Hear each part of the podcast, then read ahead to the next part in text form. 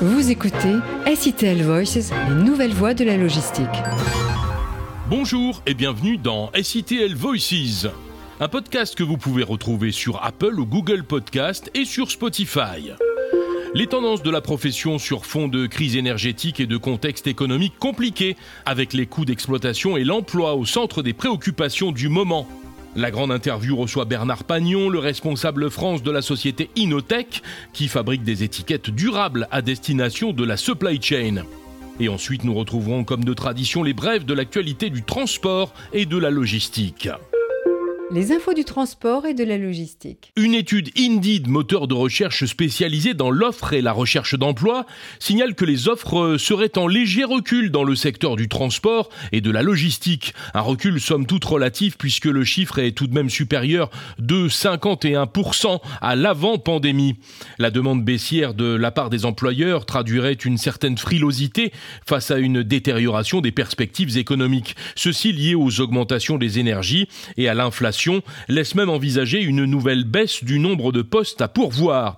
Mais l'étude constate également que les besoins d'embauche de saisonniers dans le transport et la logistique restent importants, même en période de ralentissement économique. Les taux de chômage devraient rester faibles dans ce secteur. Les prix du transport routier de marchandises ont atteint un nouveau record en Europe au troisième trimestre, mais la hausse tente à se tasser selon l'Union internationale des transports routiers. Les coûts du carburant, qui représentent habituellement un tiers du total des coûts d'exploitation du transport, peuvent désormais représenter jusqu'à 50% des coûts compte tenu de la flambée des prix. Les derniers chiffres de l'IRU montrent euh, d'autre part que 380 000 à 425 000 postes de chauffeurs routiers n'étaient pas pourvus en 2021, soit près de 10% des effectifs théoriques. Leur nombre devrait augmenter de 40% d'ici la fin 2022, une détérioration qui s'explique surtout par le vieillissement de la profession et les difficultés à recruter de jeunes chauffeurs. La situation devrait encore empirer à plus long terme avec un nombre de postes non pourvus multiplié par 7 d'ici 2026 en France. La grande interview. Nous accueillons à présent Bernard Pagnon. Il est le représentant français du groupe allemand Inotech qui est spécialisé dans l'étiquetage. Un étiquetage qui est depuis longtemps frappé de code barre, plus récemment doté de RFID, mais aussi durable. Bernard Pagnon, bonjour et avant tout, présentez-nous vos activités. Nous existons déjà depuis une quarantaine d'années. Nous fabriquons essentiellement des étiquettes techniques, des étiquettes durables, essentiellement synthétiques, en fait, euh, destinées à résister à des contraintes chimiques, mécaniques, thermiques. La logistique représente à peu près 70 à 80% de notre activité selon les, pays en Europe, hein, parce que nous avons une implantation européenne en France, en Angleterre, Pays-Bas, République tchèque.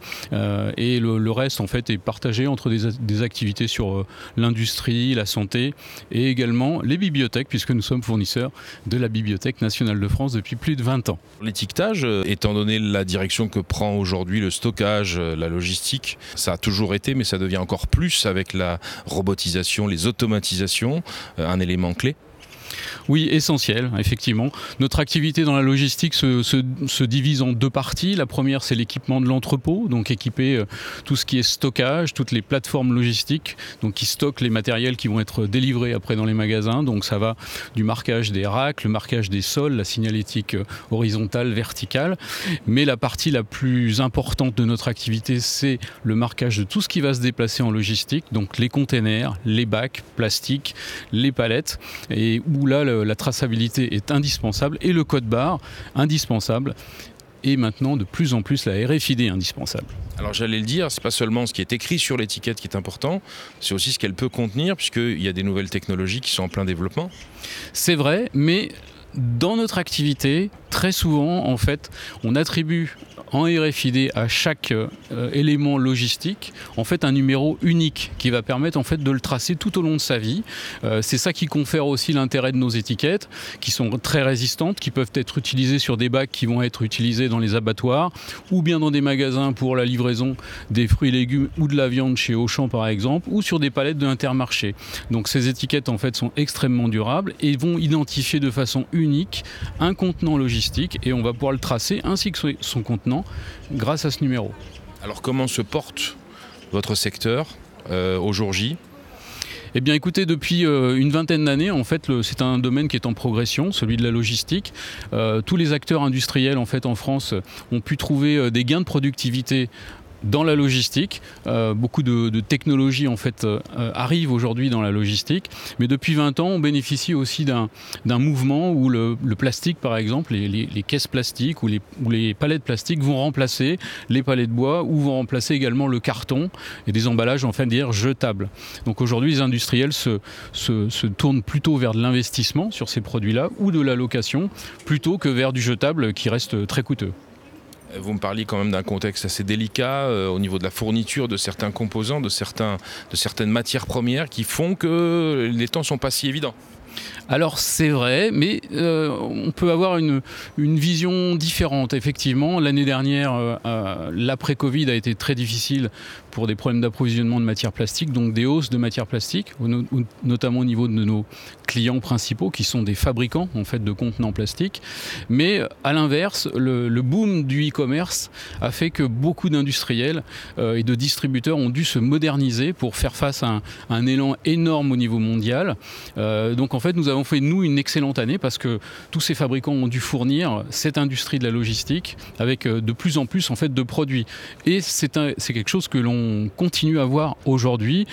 L'exemple le, d'Exotech dont nous avons parlé précédemment est, est, symptomatique de cette euh, nouvelle licorne française qui euh, va devenir un leader mondial dans ce domaine. J'allais vous le demander, les perspectives, elles sont comment?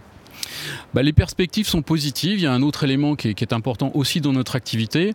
Nous sommes euh, effectivement des spécialistes du code barre depuis plus de 40 ans, mais depuis 20 ans, nous fabriquons des étiquettes électroniques, des étiquettes RFID passives. Et euh, c'est un marché qui a eu du mal à progresser, même s'il y a 20 ans, euh, on estimait que euh, l'étiquette RFID remplacerait le code barre.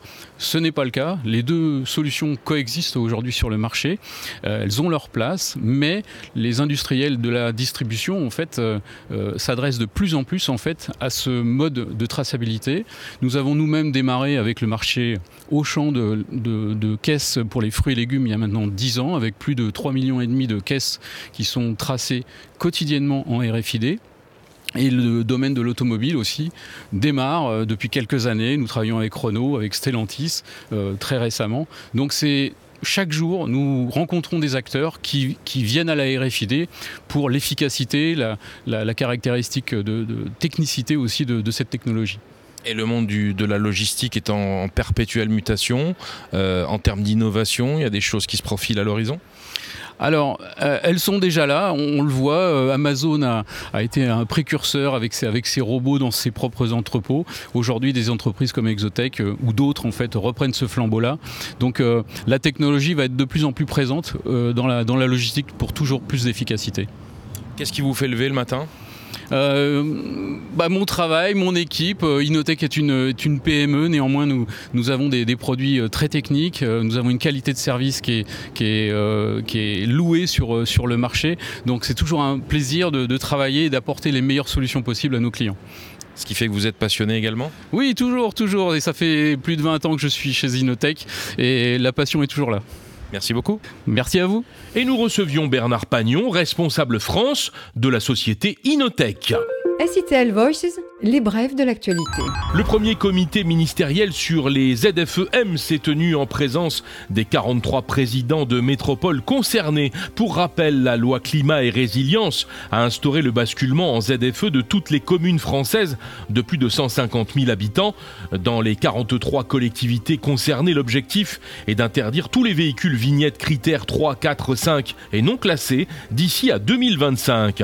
Point de crispation pour les professionnels du transport routier, le manque d'homogénéisation des critères de ZFE entre les villes, parfois même dans une même région, le choix des contours pratiques étant laissé aux collectivités. Ainsi, les ministres ont annoncé la tenue de deux réunions ministérielles par an et le lancement d'un groupe de travail consacré justement à l'harmonisation des règles des ZFE pour les professionnels du transport et de la logistique. Un référent interministériel va également être désigné. Le groupe AP Moller Maersk et le gouvernement espagnol ont annoncé la signature d'un protocole de collaboration pour la production à grande échelle de carburant vert destiné au transport maritime en Espagne. À la clé, un volume annuel de 2 millions de tonnes. Dans ce protocole, deux régions espagnoles sont ciblées pour la production, l'Andalousie et la Galice. Et le projet devrait générer jusqu'à 85 000 emplois. Si la disponibilité des carburants verts en quantité suffisante et à des niveaux de prix compétitifs reste le principal défi pour la décarbonation du transport maritime. Les besoins de Maersk se chiffrent à 6 millions de tonnes de méthanol vert par an pour réduire les émissions de sa flotte d'ici 2030.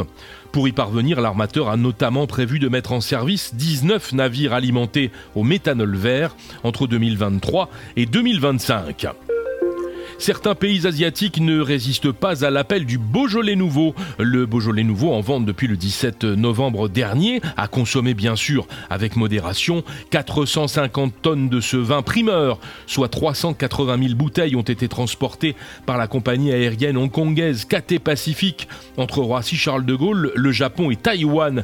720 palettes chargées sur 16 vols dédiés ont été convoyées.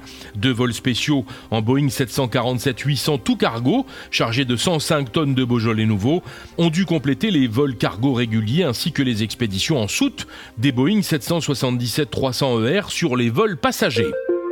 SITL Voices, c'est fini pour cette fois. Merci de nous suivre et d'en parler autour de vous. Vous pouvez nous retrouver sur Spotify, Google ou Apple Podcast. Et on se retrouve dans deux semaines pour une nouvelle édition. 15 jours qui vous laisseront le temps, si vous le désirez, de noter et de commenter cet épisode. C'était SITL Voices, les nouvelles voies de la logistique.